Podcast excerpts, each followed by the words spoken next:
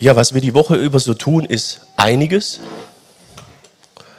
Manchmal äh, viel, manchmal zu viel. Wer von euch würde sagen, er hat gerade so das richtige Maß, was so zu tun ist? Gut, gut. Ist immer gefährlich, wenn ich die Frage stelle. Ich will mich einfach mal enthalten. Ne? Genau, genau. Denn bei mir schwankt das sehr. Äh, ich bin aber gerne Pastor, weil ich gerne für den Herrn im Dienst bin. Wie ist das also so die Woche über? Warum tun wir, was wir tun? Das ist oft die viel entscheidendere Frage, als nur zu überlegen, was wir eigentlich tun. Entscheidend ist die Frage, warum tun wir, was wir tun? Warum tun wir vielleicht manches auch nicht? Die Perspektive, die wir damit verbinden, die ist sehr, sehr entscheidend. Sie entscheidet, ob wir auf Dauer Energie dafür haben, ob wir einen Sinn darin sehen, ob wir die Tätigkeit mit dem richtigen Sinn ausüben, ob uns die Motivation und die Kraft reicht und, und, und. Ich habe ja schon erzählt, dass ich nach der Ausbildung, wir wurden ja alle entlassen, ich habe eine Zeit lang in der Dreherei gearbeitet, wir haben äh, Zylinderbuchsen hergestellt für Rennwagen der Formel 1 damals.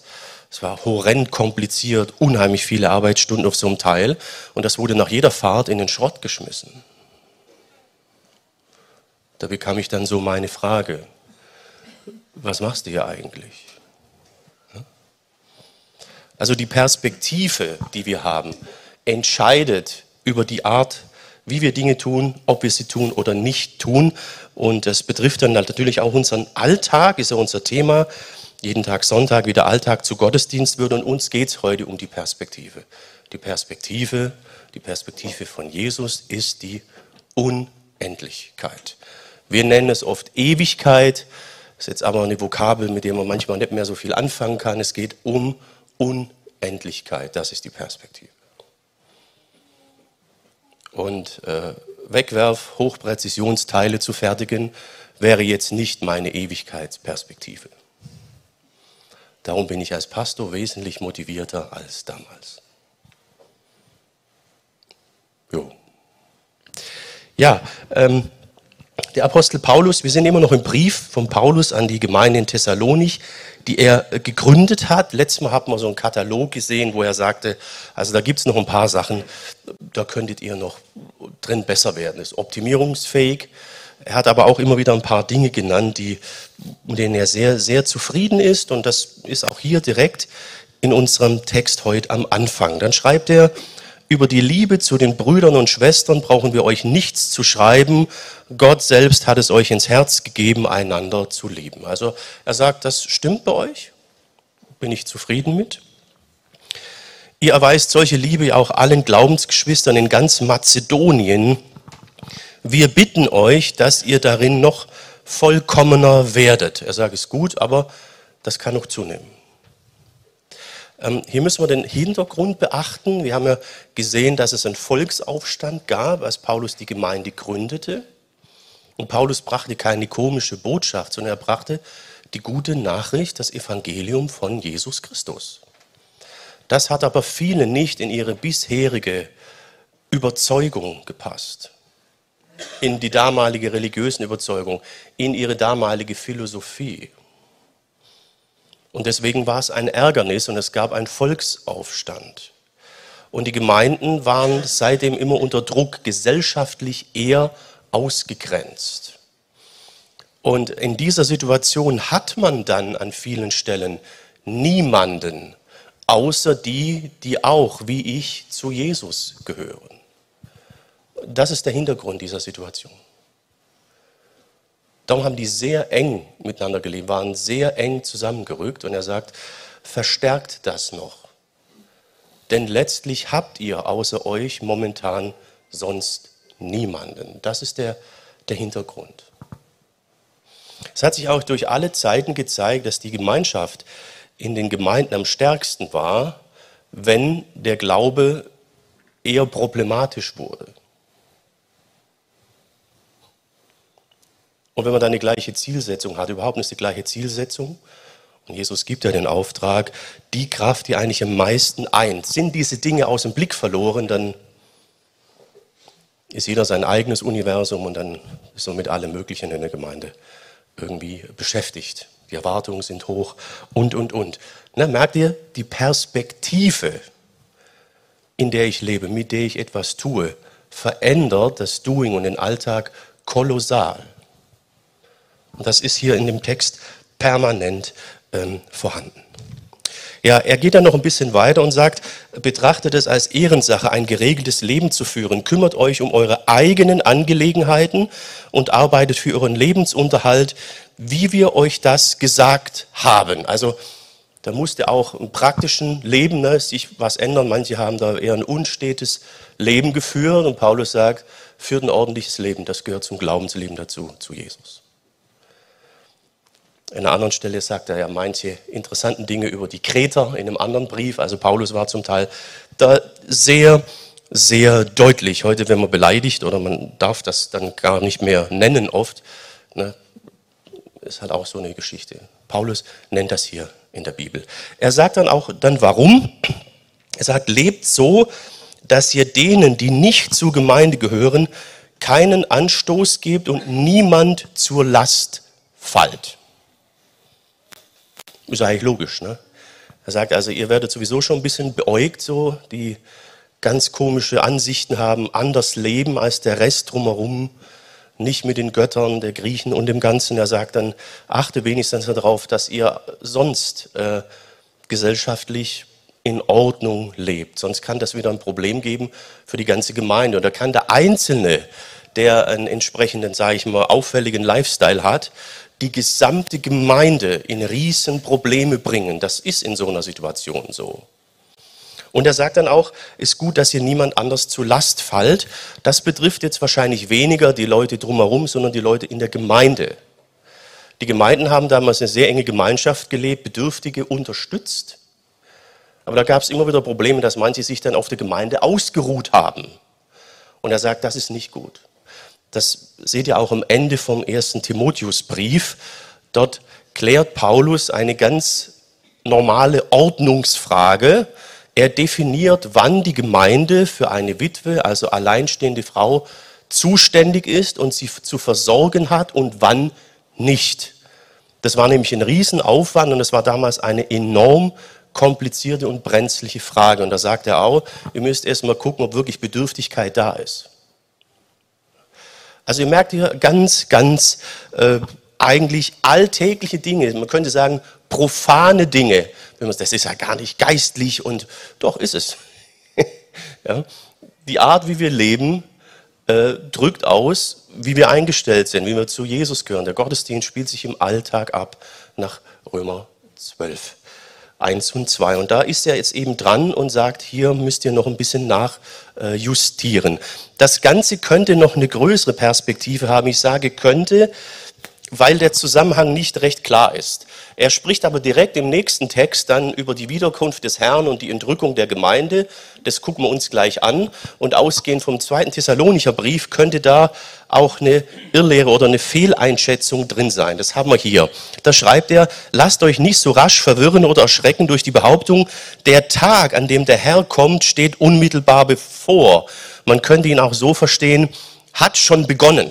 Also da gab es wohl ein paar, die haben gesagt, das hat schon begonnen, ist schon halb durch oder steht direkt unmittelbar davor. Und da sagt er, glaubt es nicht, auch wenn sich jemand auf eine Eingebung des Heiligen Geistes beruft oder auf irgendeinen Ausspruch oder auf irgendeinen Brief von uns. Und dann definiert er, welche Ereignisse vor der Wiederkunft des Herrn sein müssen. Haben wir alle schon mal lang und breit betrachtet, als wir die Endzeitreden hier behandelt haben. Ne? Wer das interessiert, man kann es nachhören oder auf YouTube nachschauen. Und das könnte jetzt unser Thema berühren. Also es hat wahrscheinlich manche gegeben, die sagen, die Sache mit dem Herrn, seiner Wiederkunft, die hat schon begonnen oder die ist schon durch. Das hat auch was damit zu tun, dass manche aus der Gemeinde halt alt wurden und verstorben sind und dachten manche, jetzt ist das sowieso schon durch oder steht unmittelbar davor und die haben sich dann halt zur Ruhe gesetzt. Ein Aussteigerleben geführt. Das könnte zweite Grund sein, warum Paulus sagt, da habt ihr irgendwas nicht so ganz verstanden. Ihr gestaltet euren Alltag nicht entsprechend dem, wie es sein soll. Euer Alltag ist momentan kein Gottesdienst. das Bild, das ihr nach außen wiedergebt, hilft nicht, dass ihr als Gemeinde respektiert werdet und eure Botschaft ernst genommen wird. Das ist der Tenor in diesem Brief. Also sehr, sehr alltagsbezogen. Für manche vielleicht sogar fast zu sehr. Ne? Aber das ist eben der Punkt hier. Perspektive, also eine Fehleinschätzung der Perspektive, wie es mit der Ewigkeit ist und alles ist durcheinander. Die Perspektive, die wir haben, entscheidet über unseren Lebensstil, Einstellung, Motivation, eben alles. Ich kann mich noch erinnern, als wir im Anerkennungspraktikum waren, da hatten wir am Anfang des Jahres auch so eine Gebetswoche wie hier von der Evangelischen Allianz. Das war in der zweiten Januarwoche oder so halt trifft sich zum Beten Christen aus allen Gemeinden in dem Ort. Und wir hatten dann Gemeindeleitungssitzung, ich war da dabei als Anerkennungspraktikant und dann haben wir so überlegt, lass uns noch mal nachdenken, wie der Abschlussgottesdienst war. Das war immer kompliziert, weil die Kirchengemeinden waren sehr, sehr, sehr, sehr verschieden. Und ob wir jetzt einen Gottesdienst dann hingekriegt haben, der erstmal alles unter einen Hut bringt, der vor allem nach außen auch was Gescheites darstellt. Dann haben wir überlegt, ja, ja, ja. Und da sagt ein Ältester, also ich war grundsätzlich damit zufrieden.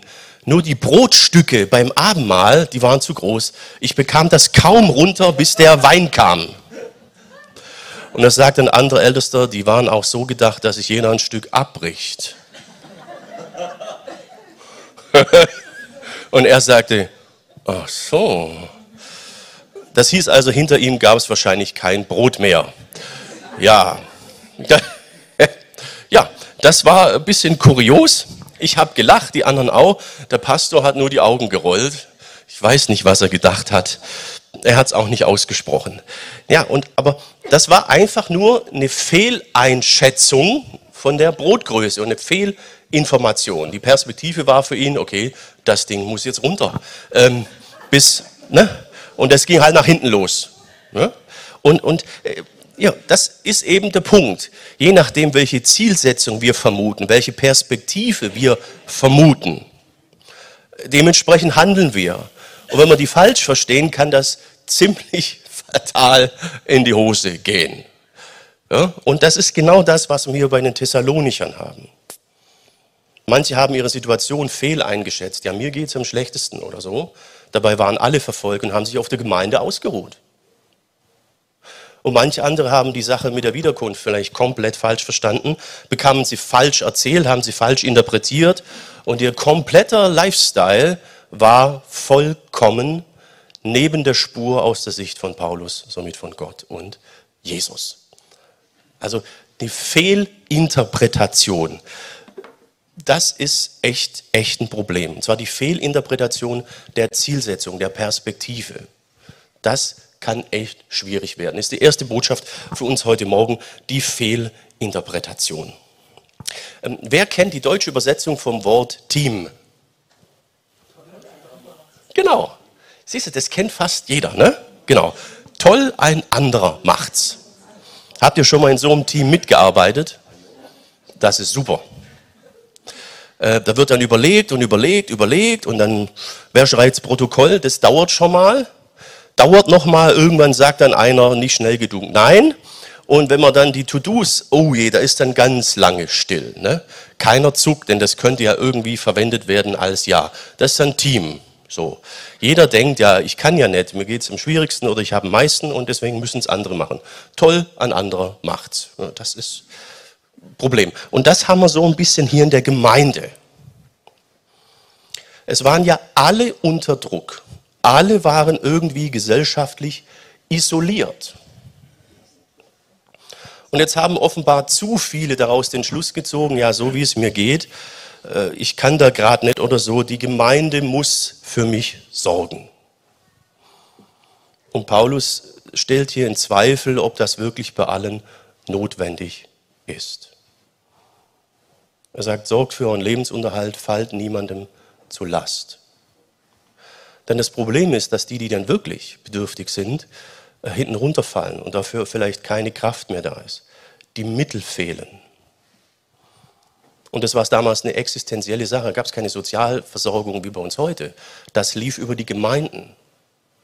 Und entscheiden mussten das oft die Ältesten, die Gemeindeleitung. Die entscheiden, wer wird versorgt, wer nicht.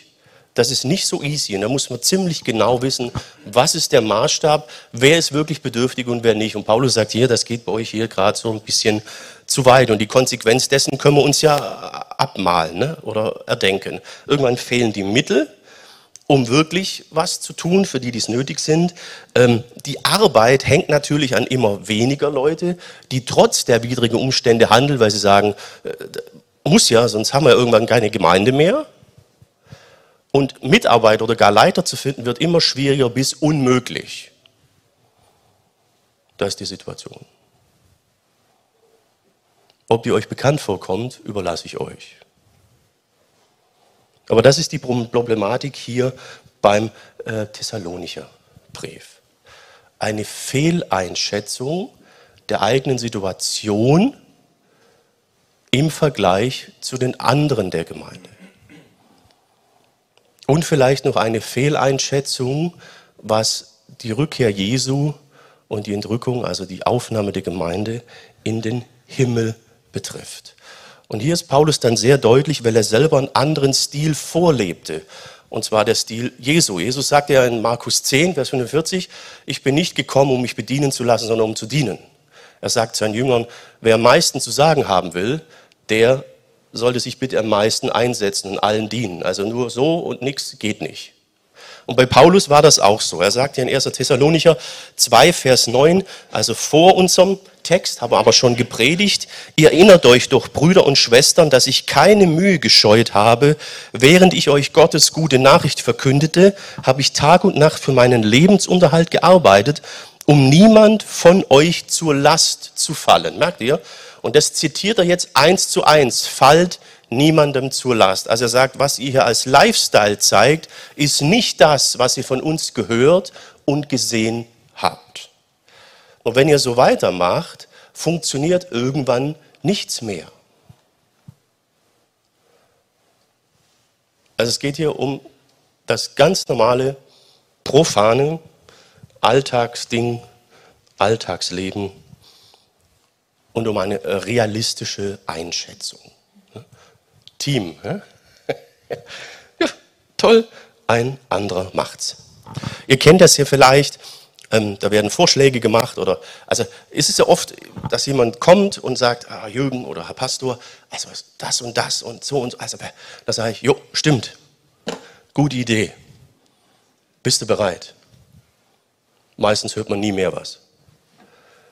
Steht ja, also das ist so, ne, ähm, oder äh, die Bedürfnisse. Ich, wir waren auch mal in der Gemeinde, da waren wir als, als Pastoren, Ehepaar, da war niemand in unserem Alter, niemand.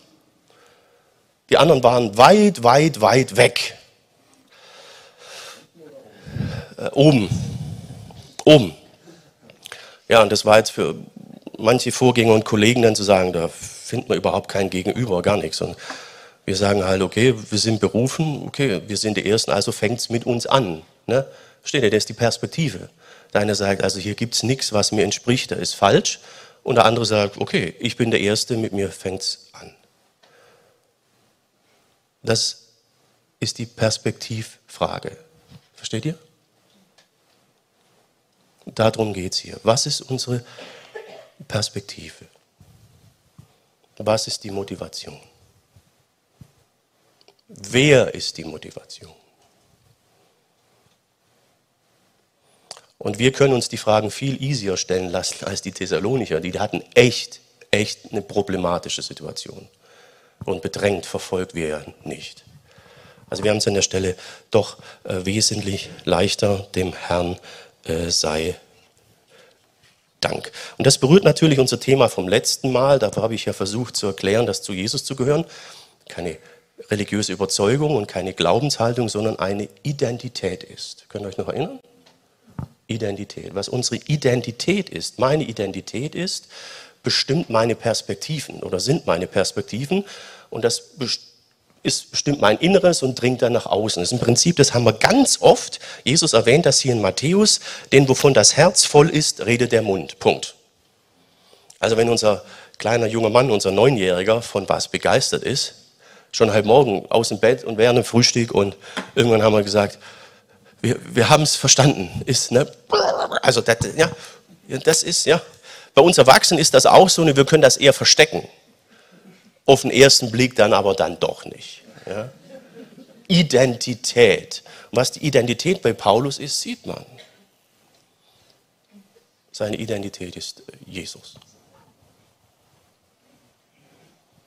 Und diese Haltung wünscht er sich beim Rest der Gemeinde. Und er müsste alles, was er hier im Brief schreibt, überhaupt nicht erwähnen. Es wäre kein äh, Thema.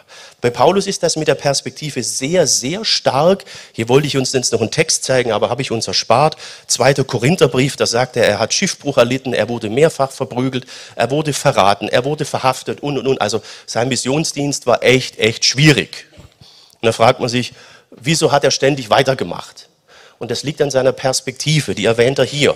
Ich bin überzeugt, was wir in der gegenwärtigen Zeit noch leiden müssen, fällt überhaupt nicht ins Gewicht im Vergleich mit der Herrlichkeit, die Gott uns zugedacht hat und die er in Zukunft offenbar machen wird. Also er hatte einen Horizont, der war immer über allem, immer höher und größer. Seine Perspektive ging über diese Welt und diese Dinge hinaus. Und das war für ihn keine Vertröstung auf die Ewigkeit, sondern Motivation und Hilfe jetzt in der Zeitlichkeit, in der Gegenwart.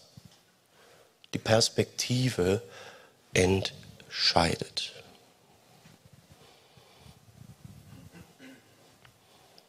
Wir tun unter der Woche bestimmt alle ganz wichtige und essentiell entscheidende Dinge. Ja, meine ich ernst. Manchmal auch nicht, manche schmunzeln, ich weiß. Ne? Man hängt halt dann doch mal oder zockt eine Runde oder so. Ist ja auch nett, ist ja nicht verboten. Aber die meiste Zeit sind wir wahrscheinlich doch mit Dingen beschäftigt, die wir sagen, die sind notwendig. Ne? In unserer Firma, Behörde, Organisation, Einrichtung, wo auch immer wir arbeiten. Das ist, ist wichtig. Ne? Hat Paulus ja gerade gesagt. Das ist nicht ungeistlich, das ist ein höchst geistlicher Akt, wenn wir ein vernünftiges Leben führen, unseren Lebensunterhalt erwirtschaften.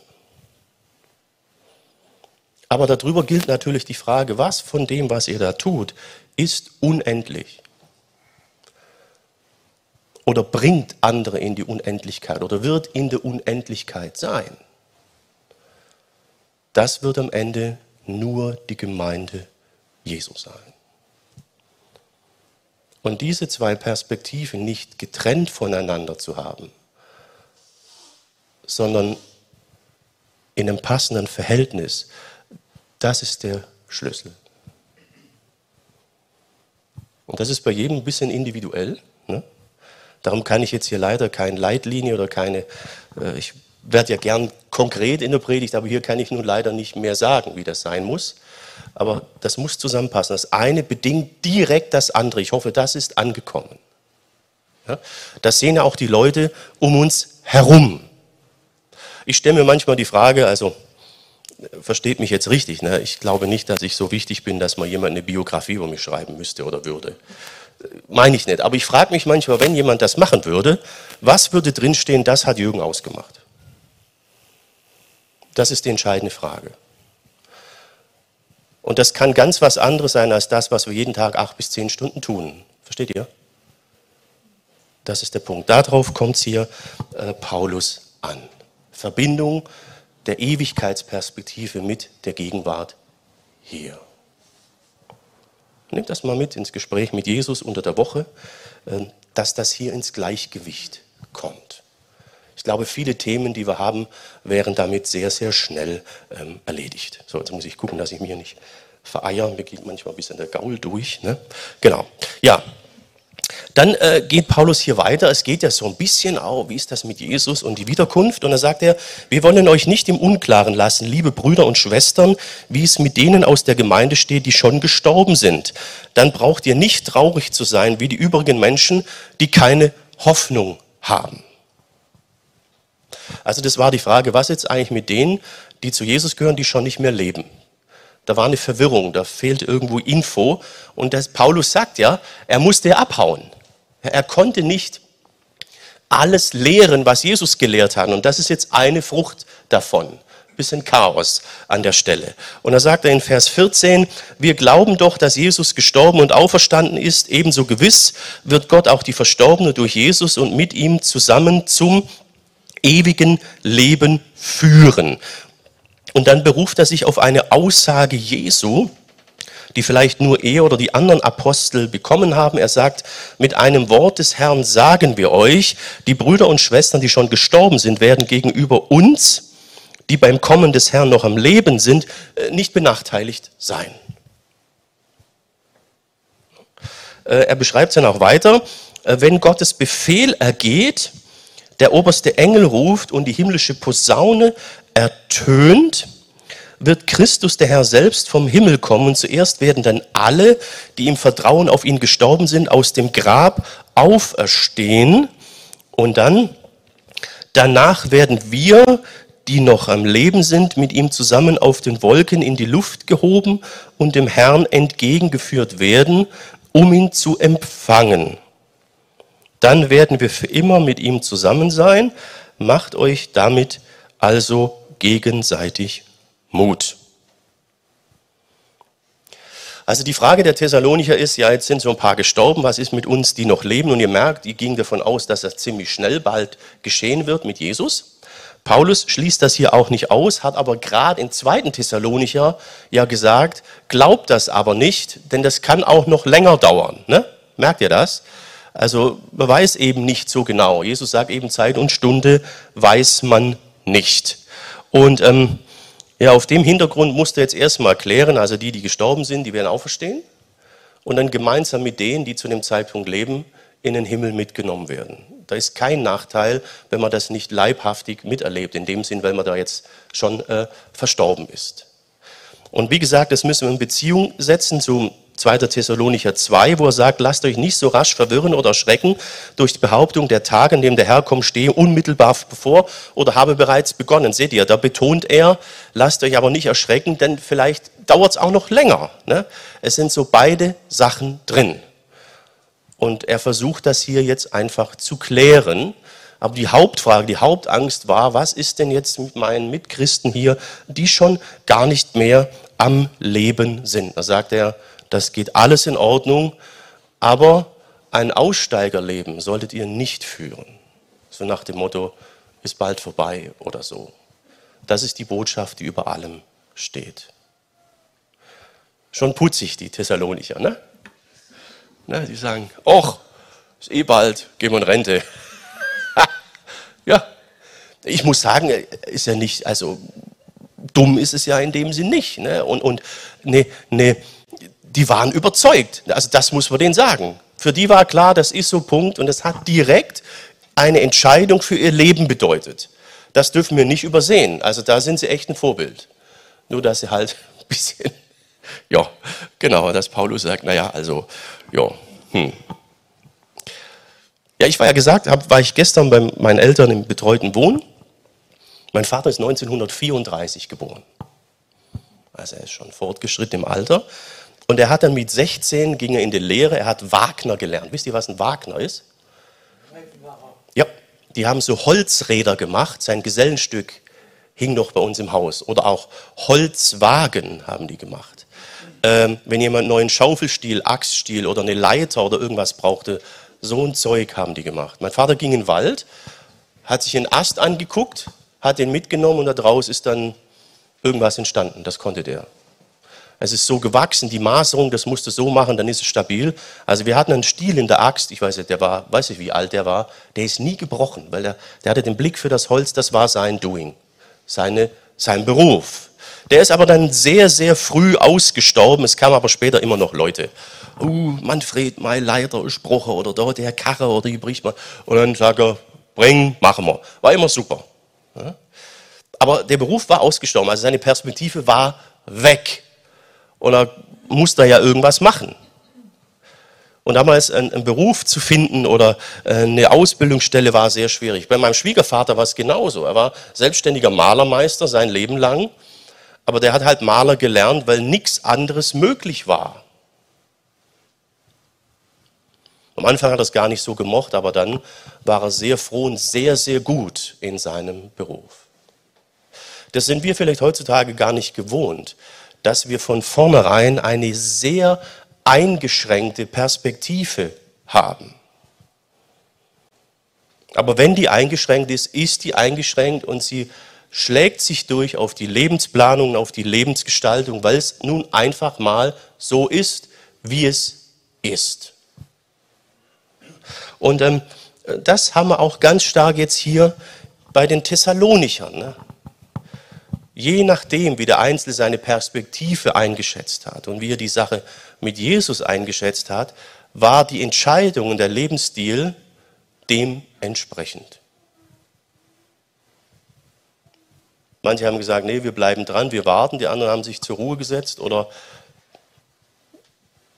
der Hintergrund war, dieselbe Welt, dieselbe Beobachtung, dieselbe Situation, aber die Perspektive, die davon abgeleitet wurde, die war sehr, sehr verschieden, zum Teil auch falsch, sagt ja Paulus. Und darum gab es dann auch diese großen Verwerfungen und Schwierigkeiten in der Gemeinde. Das ist die zweite Botschaft für uns heute, äh, die Fehlinformation. Man könnte auch sagen Irrlehre. Da war eine Fehlinformation, weil Paulus und seine Leute abhauen mussten und sie konnten manche Dinge der Gemeinde nicht beibringen. Und haben das andere übernommen und haben Schwachsinn erzählt. Heute würde man sagen Fake News. Und er versucht das jetzt wieder zu klären, damit nicht alles komplett durcheinander gerät. Und hier sollten uns die Thessalonicher bei allem, was schiefgelaufen ist, echt ein Beispiel und Vorbild sein. Denn die Sache mit der Ewigkeit hat bei uns heutzutage nicht mehr automatisch diesen starken Durchschlag auf unsere Lebensplanung und Lebensführung. Ist jedenfalls mein Eindruck. Ich habe den Eindruck, dass wir oft nicht anders denken und eingestellt sind und leben, als eben Leute, die diese Hoffnung auf Ewigkeit und die Sache mit Jesus nicht kennen. Ich habe an vielen Stellen auch den Eindruck, dass das nicht so ist. Ne? Aber wenn ich jetzt so generell deutschlandweit die Kirchen- und Gemeindelandschaft angucke, habe ich so den Eindruck, dass das irgendwie gar nicht mehr äh, präsent ist und das Ganze nicht mehr wirklich sich niederschlägt in unserem äh, Lifestyle. Das ist irgendwie getrennt, das hat nicht mehr viel miteinander zu tun und das ist nicht so ganz ideal. Und da möchte ich jetzt gar nicht so fromm und christlich denken, sondern einfach mal ganz unfromm oder jetzt hätte fast gesagt normal. ja, äh, gut, dass ich es nicht gesagt habe. Ne? Ja, ja. Ist es realistisch anzunehmen, zu planen und zu leben, als würde das Leben nie enden? Das ist die Grundsatzfrage. Ist das realistisch? Also ich habe noch keinen getroffen, der mir sagte, doch. Aber man gibt die Antwort dann, hm, nee, weil das Thema halt doch ein bisschen unangenehm ist. Ne? Aber da ist einfach mal das Erste. Was ist die Realität? Und jetzt ähm, die Realität auszublenden oder nicht sehen zu wollen, war aus meiner Perspektive bisher selten hilfreich. Also muss man gar nicht so allzu fromm denken, sondern die Realität ist da und zu tun, als wäre die nicht, äh, kann sehr wahrscheinlich nicht zielführend sein. Und da geht es schon um die grundsätzliche Perspektive. Ist in meiner Perspektive das einberechnet oder ist es nicht einberechnet? Paulus kritisiert das immer wieder. Habe ich ja schon ein paar Mal gesagt. Er fragt die Timotheus in Timotheusbrief, ja, was haben wir mitgebracht in die Welt? Was nehmen wir mit? Ja, nix. Genau. Also wie, was ist dann eigentlich die Priorität, die sein muss? Also da ist er sehr, sehr realistisch, sehr, sehr äh, nüchtern. Jetzt ist natürlich klar, das Thema ist nicht immer gleich präsent. Das kann je nach Lebenssituation präsenter sein oder nicht präsent. Ich sage jetzt hier bewusst nicht nach Lebensalter, weil ich auch schon mit sehr jungen Leuten zu tun hatte, wo das eben auch anders war. Und es ist auch okay, wenn diese Thematik nicht bei allen zu allen Zeiten gleich präsent ist. Aber es ist Realität. Und ohne diese Realität zu leben ist unrealistisch. Jetzt wird das natürlich gerne verdrängt, weil es ein gewisses Bedrohungspotenzial hat, dieses Thema. Und das ist ja gerade das, was Paulus jetzt hier sagt. Äh, da gibt es keinen Grund dafür. Jesus ist auferstanden, er ist lebendig. Da gibt es eine Perspektive äh, drüber hinaus. Ne? Die hat ja ihn sehr motiviert. Hier Römer 8, Vers 18 habe ich gerade schon ge gezeigt. Also warum lebt ihr dann unrealistisch? Ihr könnt normal mit dieser Realität umgehen, denn sie hat für euch in dem Sinn keine große Relevanz mehr. Wenn ihr zu Jesus gehört und euer Leben endet, ist das der Durchgang in die Unendlichkeit, zum Reich Gottes. Und da wünscht er sich von den Thessalonichern einen anderen Lifestyle mit einer anderen Perspektive. Er sagt, die Perspektive, die ihr habt, die ist so grundlegend, so fundamental anders als die der Leute um euch herum wieso hat das keinen Niederschlag in eurem Lebensstil? Ist eine berechtigte Frage. Ne? Und die stellt er heute ja genauso noch wie damals. Hier hat sich an der Botschaft nicht äh, wirklich viel ähm, verändert. Es ist ein großer Unterschied, ob ich nur das Diesseits habe und hier praktisch die Erfüllung finden muss, wie auch immer ich die definiere. Oder ob ich sage, naja, die Erfüllung kommt ja sowieso, die Unendlichkeit. Das wirklich verinnerlicht zu haben, bringt sehr, sehr, sehr viele Veränderungen in ganz vielen Einzelentscheidungen. Das ist ein grundlegender Unterschied die Leute, die die Perspektive haben, lassen sich auch nicht immer so schnell erzählen, was richtig und falsch ist, wie man sein müsste und wie nicht, wird uns ja permanent erzählt. Medien, Politik, überall. Das hat man durch alle Zeiten hindurch gesehen, dass man die Gemeinde Jesu nicht so schnell was weiß machen konnte, weil ihre Identität nicht in dieser Welt verankert war. Da gibt es immer wieder Irrlehren, muss man sagen, oder Fehlannahmen, Fake News, auch heute zum Beispiel. Wir werden dann irgendwelche Energie- oder Geistwesen. Das ist, ich lese uns das hier mal vor. Paulus schreibt an die Korinther, ich sage euch ein Geheimnis, wir werden nicht alle sterben, wir werden aber alle verwandelt werden. Damit meint er die Leute, die zur Zeit der Wiederkunft Jesu leben und zu Jesus gehören. Das geschieht in einem Augenblick so schnell wie jemand mit der Wimper zuckt, sobald die Posaune das Ende ankündigt. Merkt ihr, ist wieder das Posaunensignal vom Thessalonicher Brief. In der Offenbarung haben wir es dann auch.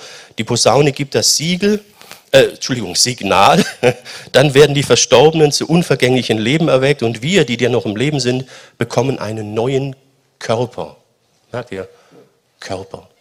Jesus war nach der Auferstehung anfassbar. Geschlossene Räume waren für ihn aber trotzdem kein Problem. Aber er hat was gegessen, Fisch zum Frühstück. Muss man nicht unbedingt, ne? ich weiß. Aber der Gedanke, dass wir in der Ewigkeit essen, finde ich ganz reizvoll, oder? Also wollt ihr lieber ein Geist oder Energiewesen? Irgendwas? Sorry, nee. Ne? Merkt ihr? Das ist sehr, sehr real. Ein Körper, der taugt für die Unendlichkeit. Das ist die, das ist die Perspektive. Hä? Er mag keinen Fisch. Ja, okay, ja, das kann's, ja, macht doch nichts. Jesus hat ja auch andere Dinge gegessen. Ne? So, ja. Und er sagt, äh, die zu Jesus nicht zu Jesus gehören, haben diese Perspektive nicht. Die Bibel spricht, das ist die erste Auferstehung. Sie berichtet auch eine zweite Auferstehung. Also auch die Menschen, die nicht zu Jesus gehören, werden lebendig sein, lebendig werden. Da wird aber von keinem neuen Körper gesprochen. Das ist nicht so ganz ästhetisch. Und es wird von einem zweiten Tod geredet. Da gibt es viele Bibelaussagen dazu, die ich uns jetzt hier nicht zeigen möchte könnt ihr selber nachlesen. Das ist die Realität. Also es ist nicht einfach hinterher alles aus. Oder dass hinterher was kommt, gilt nur für die, die zu Jesus gehören. Das ist Fake News. Ja? Und das ist sehr wichtig. Sonst würde es niemals wirklich abschließende, endgültige Gerechtigkeit geben. Wie viele Leute sind irgendwo verscharrt und keiner hat es mitbekommen? Nichts ist übersehen. Die Gerechtigkeit wird kommen. Für einige wird nicht Gerechtigkeit kommen, sondern Gnade. Gnade ist nicht gerecht. Ich denke, ihr wisst das. Wäre Gott uns gegenüber gerecht, können wir es gleich vergessen. Durch Jesus ist da aber Gnade. Und das ist die Perspektive. Jo, Jesus sagt es dann noch hier zu seinen Jüngern. Er sagt immer wieder, ich bin gekommen, nicht um zu dienen, sondern als Lösegeld mich zu opfern und, und, und. Ich habe mich verwandeln lassen etwas sehr, in etwas sehr Unästhetisches, damit euch das bei der zweiten Auferstehung und zweiten Tod erspart bleibt und ihr teilhabt an der ersten Auferstehung am neuen Leib. Das ist ein guter Tausch. Jesus hat alles gegeben, alles getan, damit wir eine gute, schöne Perspektive haben. Sagt ihr seinen Jüngern, ich, ich gehe, im Haus meines Vaters sind viele Wohnungen, ich gehe hin, um dort einen Platz für euch bereit zu machen.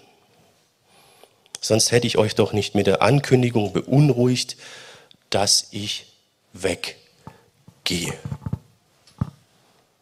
Das ist die Perspektive. Und jetzt guckt mal, ob es noch jemand gibt, der euch eine Wohnung im Himmel anbieten kann. Das wird nicht so oft der Fall sein. Ne? Ja. Die Perspektive Unendlichkeit. Sichtbar jetzt in der Zeitlichkeit.